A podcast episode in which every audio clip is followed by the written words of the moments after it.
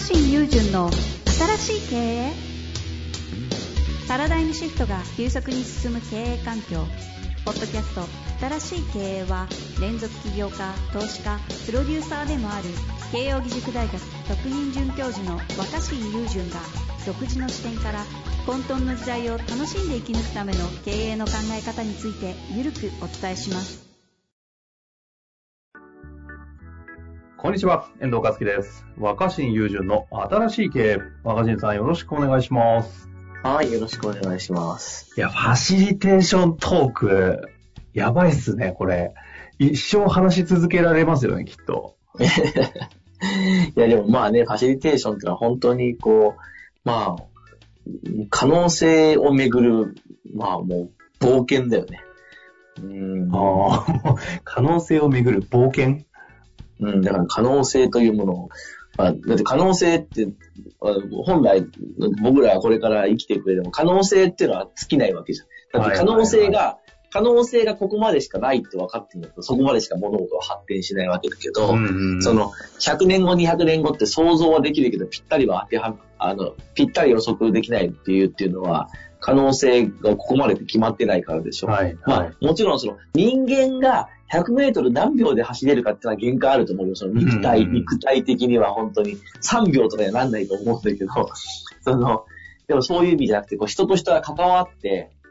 関わり合うことで何かを生み出す、文化を生み出すってことに関しては、可能性に限りがないから、それをやっていく。だけど、その、えー僕らがやってきたその労働だったりとか生産の活動っていうのは、すべてがすべてその可能性を探求することばっかりじゃなくて、こうするとこれが量産できる。これが再生産できる。これがこの形通り出来上がるよねってことをいっぱいやるっていうようなことをしてきていて、それはどっちかっていうと可能性を探求する。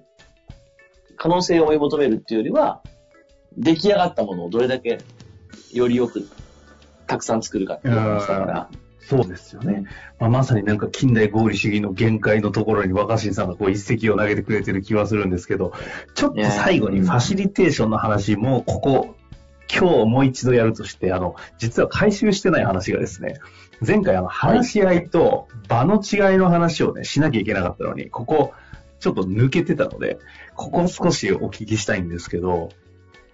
うん、なるほど。あの、だから前回の話とも繋がってるんだはいけど、はいはい。話し合いって、同じメンバーで永遠には話し合えない夜は寝たいし、お休みもあるし。だから話し合いっていうのはやっぱ時間で区切れるプログラムみたいなものだと思うんですよ。話し合いましょうって言って、会社に話し合いの場を、話し合いのできるとあの時間を作りましょうってなると、区切られた単元ですよね。はいはいはい。じゃあ火曜日の夜7時から9時なのかわかんないけど。うんうんうん。でも、それは、その出来事だけ見ると、時間で区切られた、単元ごとに区切られた、プログラムに見えるんだけど、うん。はい。ファシリテーションっていうのは、その区切られた時間をどう上手に運営するかではなく。その人たちが、その一定の条件のもと集まると、話したくなるとか、うんうんお互いに聞くのが楽しくなるとか、自分のことをオープンに伝えたくなるとか、社長も聞く耳を持てるとか、うん普段発言が苦手な人も発言できるようになるとか、そういった状態っていうか、設定をどう作るかってことだと思うんですよ。ほうほうほうほう。うん。いつからいつまでの区切られた時間のことではなく、そういうふうにみんながなれるような環境を設計する。え、だから、そうすると、これ、ファシリテーションって、とは言っても、その、うん。若新さんを、例えばファシリテーターでお呼びして、こう、当時言っていた問題解決の手法ではないことも認識して、意味の想像するんだって言って、こう、いろんな意見とかが出て、自分たちの内面みんながちゃんと表現し始めてってなってくるけども、何かにこう、向かってって、行って、何かこう最後は終お終焉を、というか終わりを迎えていくんじゃ、いくじゃないですか。その、かい、そうやってる以上。そう、で、まず、うんまず大事なのは、僕、ファシリテーターとして呼ばれるってなるけど、やっぱりその、まあ、えー超厳密に言うと、イベントとかのあれはまあ、モデレーターだですかね。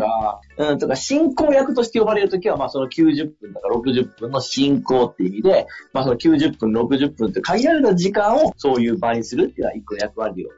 引き受けるんだけど、はいはい。会社とか街に呼ばれるときは、僕が呼ばれた日だけファシリテーターをしても意味がないと思うんですよ、全然。なぜなら、その瞬間やって終わっちゃっても、僕がいないときにできなかったら意味ないじゃないですか。はいはいはい。だからやっぱり僕の仕事は、その場所に、その会社やその街に、ファシリテーションできる人を育てるっていうか、その場で、その場にいて、ファシリテーションをし続けられる人を僕がどう作るかっていうのが僕の仕事だと思ってるんですよね。僕がするんじゃなくて。僕じゃあが実際毎度毎度そういう方を育成というか作ってってるんですか？まあまあ、の方を心がけてる。もしくは僕が直接やってるプロジェクトは僕がファシリテーターなんだけど、うんうんうんうん。ファシリテーターとしてお呼ばれるというよりは、ファシリテーションできるように、えーお手伝いする。僕じゃない人が、その場に関わってる人が。え、そうしていくと、このファシリテーションやっていくと、結局どうなっていくんですか？なんかこう、終わんなくないですか？その、終わんないっていうか。あ、あ、これは意味があるね。うん。で、で、あの、あの、だから、な、な、終わる必要ないじゃん。そもそも。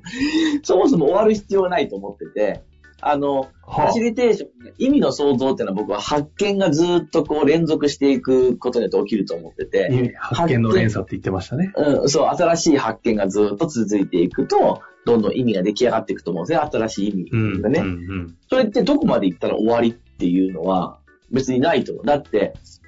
価値を生み出すってそういうことだと思ってて、確なんすかね、なんすか、それってなんかデ デビューしたばっか確かに。まあ、それデビューしたばっかりのミュージシャンとか、画家に、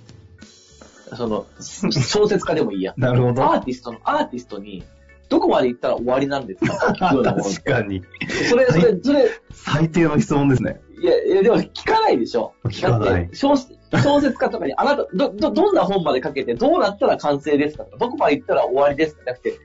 音楽も映画も小説もわかんないけど、別に終わりないじゃないですか。ずーっと生み出し続けれる。はああた、それう意味を想像するってそういうことだと思うんですよ。生み出し続ける中で新たなものを見つけたりとか、解釈を作り出したりとか、そこに人々がこう共感するとかって、どうなると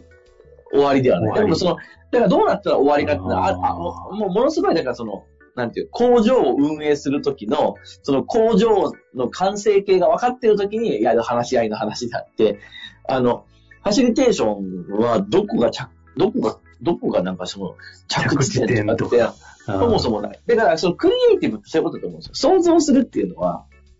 なんかその、ゴールが決まってるそこに向かね、その冒頭の可能性の話も同じですよね。可能性終わりないですしね。いや、これうん怖いですね。だって、これだけ意味の創造ってずっと言ってくれているのに、私の今の思考のパラダイムに、かやる以上終わりあるんでしょっていう大前提で聞いてるってことじゃないですか。だからこれ、だから意味の創造が、あの、起きないんでしょうね、これ。これ、結構。うんまあまあまあ、まあ、そう会社、でみんな起きてる気がしますけど。そうだし、ミュミュージシャンとかもデビューして、じゃあファーストあアルバム出します。そのファーストアルバムが着地点で完成形かって、着地で完成なら終わりじゃないですか。でもそうじゃなくて、多分ずーっと、ずーっとその創作活動、創造活動をし続けてると思うんだけど、はいはいどっかのタイミングで一応締め切りを決めて、その途中経過を見せてるに過ぎないと思います。なるほど、ね。そうだうん。ミュージシャンが発表してる音楽は創造活動の途中経過、途中途中を。をこうリリースしてってるだけだと思うんですね。いや、今、あることに気づいたんですけど、ニート株式会社スタートされたじゃないですか。うんあれってどこが終わりなのとか、こう、まあ、もっと言うと、エグジット何なのみたいな、こう、思ってしまうけれども、もう、最低の質問ってことですよね、これに関しては。まあ最低じゃないけど、常識。常 識常識ですよ。よね。常識的ですよね。うわぁ。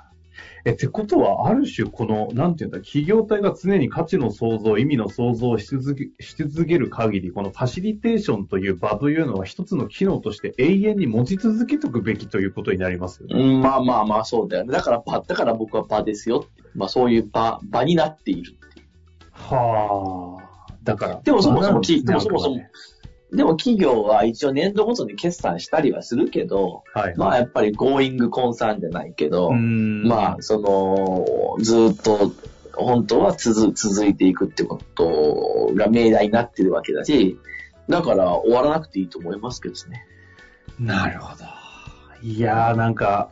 ビジネスの話ですし、経営であり、ファシリの話なんですが、裏側にこう、アーティストの哲学を感じるところがありましたね、今。いやー、なんか、ファシリテーションの深さ、非常に感じましたし、いかにビジネスの普通の考え方でファシリテーションすることが難しいというか、できないのかということも分かった気がするので、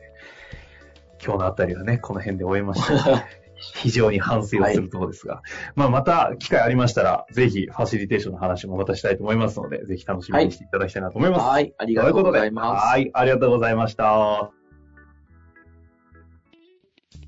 本日の番組はいかがでしたか？番組では若新雄純への質問を受け付けております。ウェブ検索で「若新雄純」と入力し検索結果に出てくるオフィシャルサイト「若新ワールド」にアクセス。その中のポッドキャストのバナーから質問フォームにご入力ください。